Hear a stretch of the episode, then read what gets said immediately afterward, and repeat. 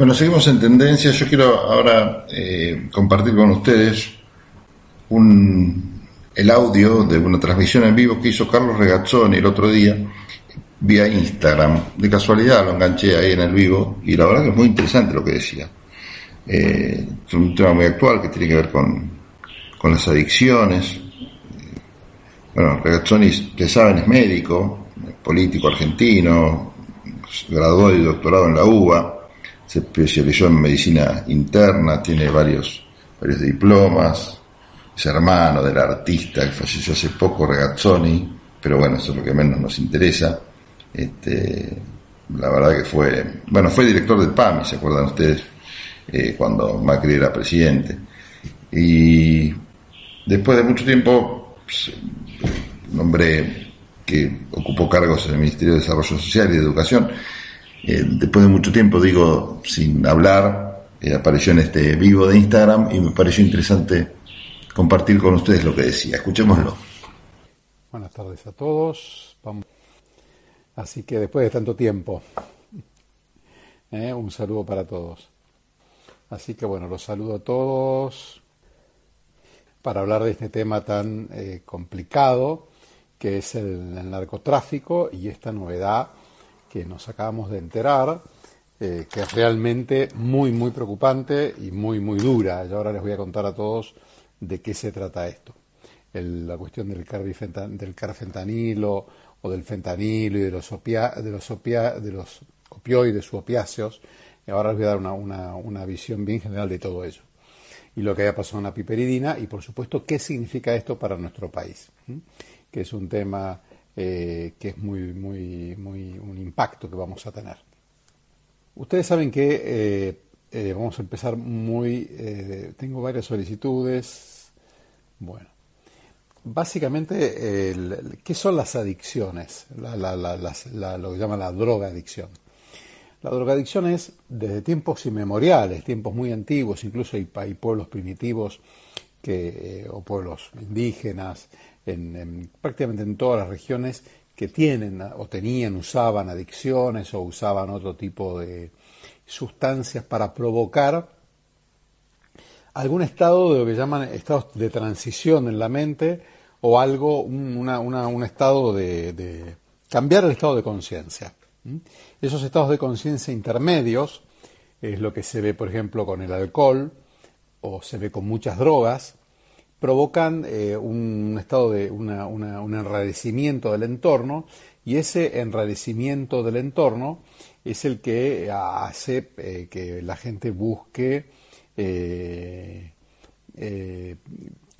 busque drogarse justamente o busque tener algún tipo de adicción. Hay adicciones que además que trabajan calmando los estados de ansiedad por ejemplo, el cigarrillo, es una característica. Y otras que lo que hacen es eh, eh, provocar estos estados de transición, estos estados de intermedios de la conciencia que son tan buscados por quien busca una situación distinta. El alcohol está en este grupo, el cigarrillo entre los que más, más que provocar sensaciones lo que hacen es calmar la ansiedad o tratar con la ansiedad.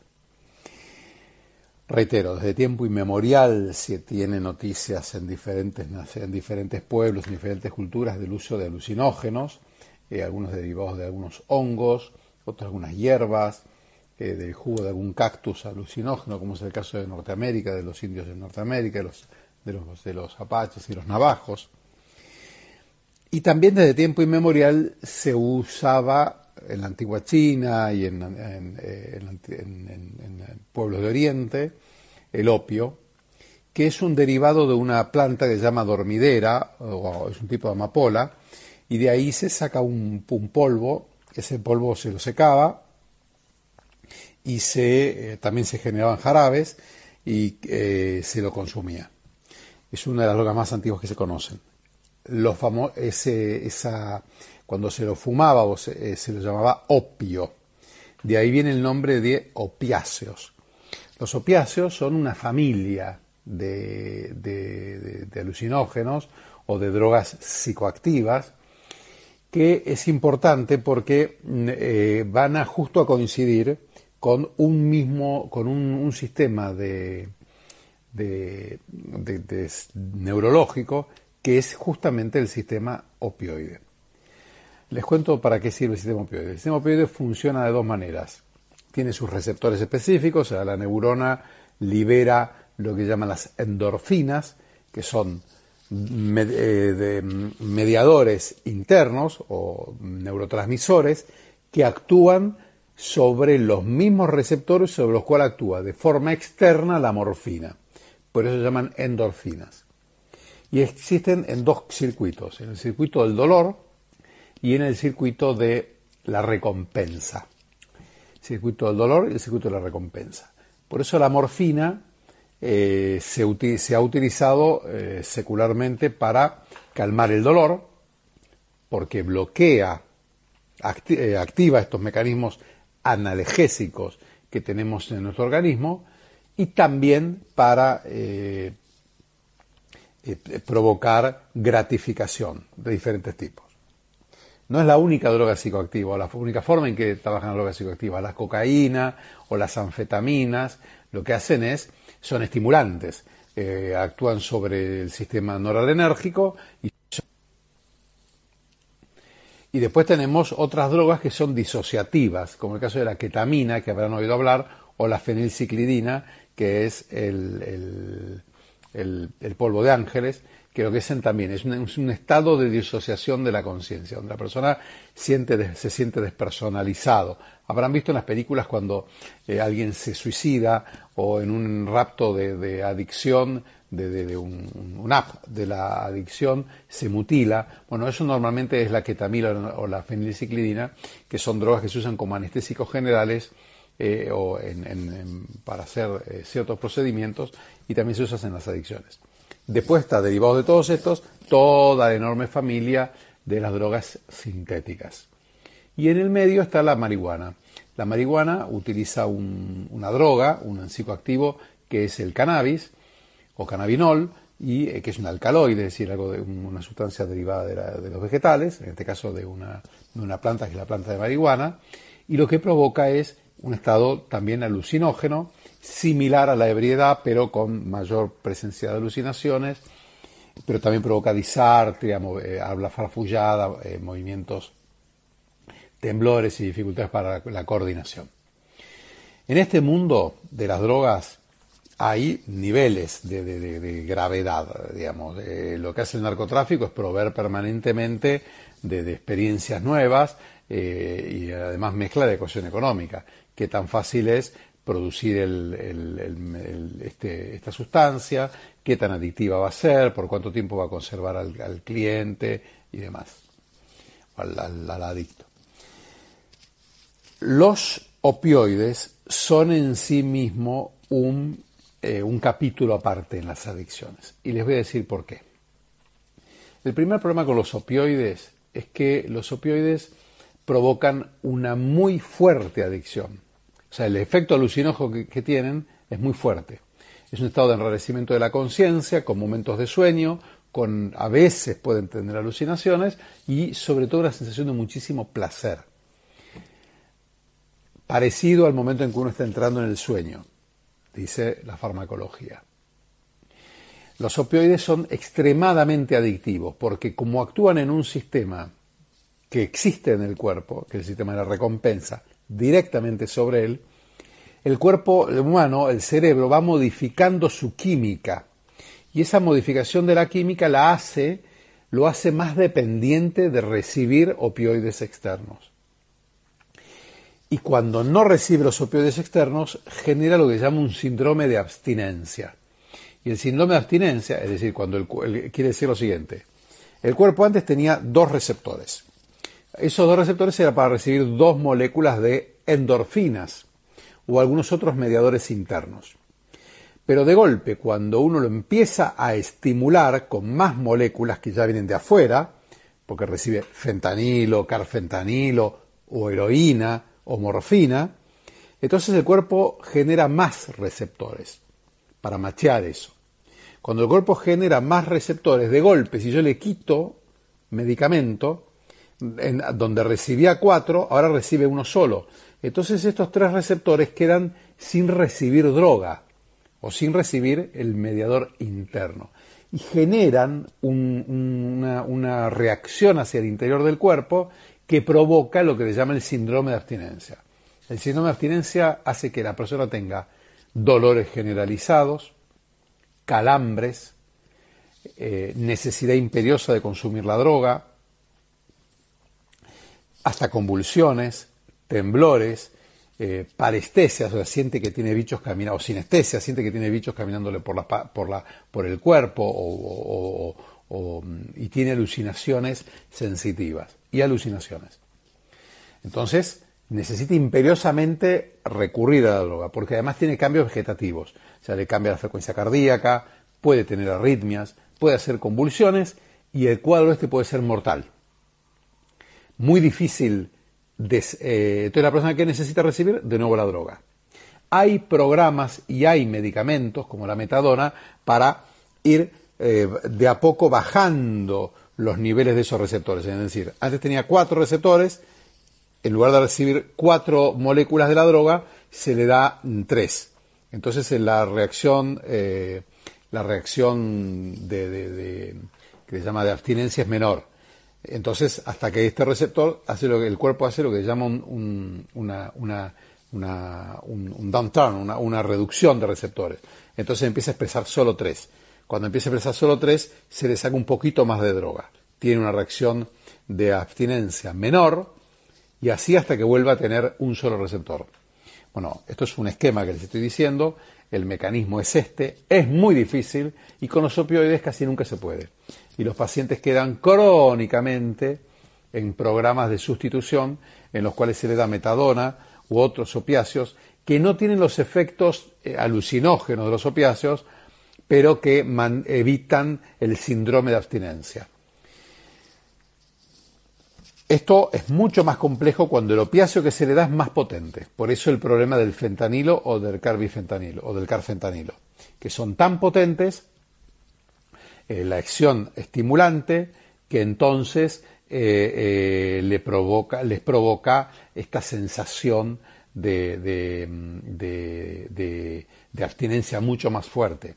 Lo que hace que las personas delincan para conseguir la droga, pero además que la, adicción genera una sensación tan especial que las personas dejan de nutrirse, empiezan a deteriorar su salud, Además, la misma droga va dañando circuitos cerebrales y las personas se terminan convirtiendo realmente eh, sufriendo despersonalización, apatía, depresión severa, empiezan a tener sufrimiento cardiovascular y sufren otros, otros trastornos que hacen que se acorte la vida.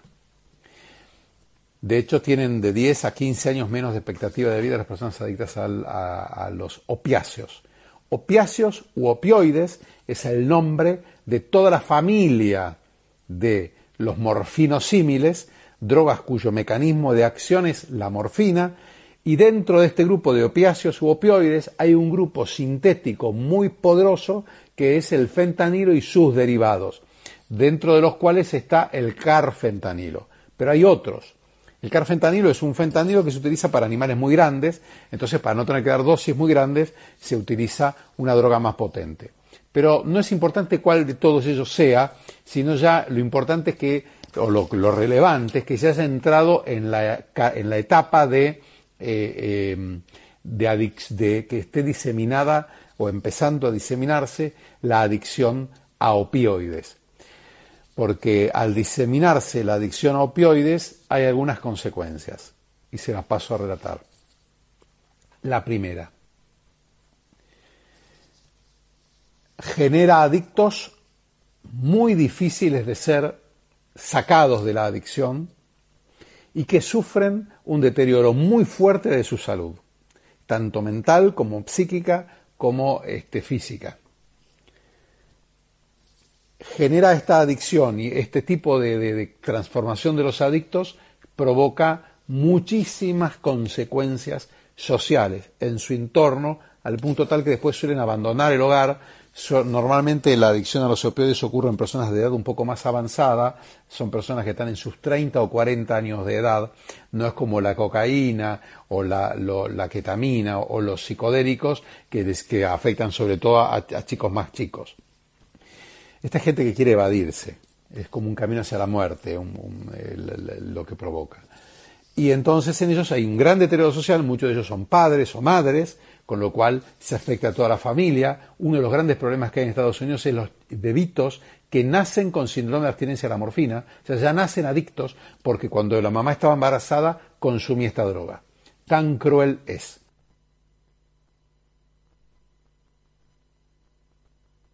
Potencia de la adicción en términos de los efectos que produce. El segundo, el deterioro del medio social. El tercero es que esta adicción es tan fuerte que hace que el negocio del narcotráfico funcione mucho y se ha alimentado con una enorme actividad delictiva, para, porque el adicto necesita juntar recursos para, para comprar esta droga, que si no la tiene puede incluso morir, porque el síndrome de abstinencia puede ser mortal. A diferencia de la morfina, donde es dificilísimo que el síndrome de abstinencia sea per se letal. En cambio acá, el daño que se hizo a los circuitos cerebrales provoca arritmias, convulsiones y otros síndromes, síndrome neuroléptico maligno a veces, síndrome serotoninérgico, que pueden ser mortales. En tercer lugar, es muy difícil la atención de estos pacientes, tanto en agudo como en eh, el, el, crónico. En agudo, en agudo ustedes vieron lo que ocurrió.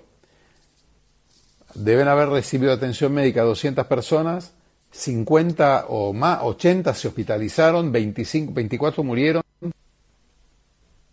otras 20 casi mueren. Tema muy dramático.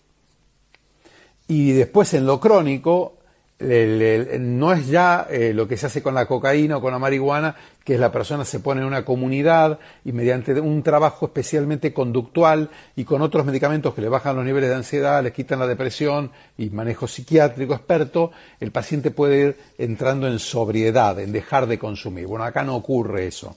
Acá los pacientes necesitan un tratamiento farmacológico muy intenso, muy difícil de provocar y además que lamentablemente la mayoría de las veces lo sigue dejando en la adicción, aunque sea adicción a estos, a estos remedios, y es muy difícil que recuperen su vida social, con lo cual los programas de manejo son muy delicados. Y además la intoxicación en agudo es gravísima, porque el paciente hace rápidamente depresión respiratoria, como suele combinarse con otros medicamentos, puede además tener algunos síntomas asociados, pueden hacer fiebres altísimas que incluso los pueden matar en algunos casos, eh, pueden hacer convulsiones obviamente, eh, puede, pero la depresión respiratoria puede ser, como ocurrió en el caso de estos chicos que murieron, puede ser eh, per se un cuadro letal, fatal y de, muy difícil manejo. Hace falta un equipo muy entrenado, hace falta equipos de detección en el hospital, que, en la mayoría de los hospitales no hay. Y lamentablemente, y con esto concluyo, entramos en una etapa muy, muy, muy grave muy, diría, muy, eh, muy triste del de el problema social en nuestro país, porque vamos a tener, ya está ya hay, porque si se detectaron estos casos es que hay muchos más, ¿entienden? Es un fenómeno epidemiológico este. Uno ve, o sea, las adicciones se manejan también con un criterio epidemiológico, se las comprende como un fenómeno social de características epidémicas. Incluso hay, hay mecanismos de... Piensen ustedes que existen mecanismos de contagio de las adicciones, porque los adictos forman comunidades y además están los dealers y todos ellos eh, se confabulan para traer más adictos y hay una tasa de reproducción de las adicciones que se estudia en epidemiología eh, y por eso es que yo hoy les estoy hablando a ustedes de esto y tiende a no solo a perpetuarse, sino que tiende a expandirse. Así que entramos en una etapa muy, muy, mucho más dura que las anteriores y encima con algo inédito, que es que normalmente el consumo de heroína, de opioides, eh, de morfina y de, por supuesto, fentanilo y drogas similares eh, se venía estudiando muy fuertemente en Estados Unidos y Canadá y porque hubo un problema médico que si quieren nos comento un minuto, eh, y en Europa, sobre todo en los países nórdicos, en el escudo báltico, ¿no? en Finlandia, Noruega, Dinamarca, Suecia, eh, eh, Islandia.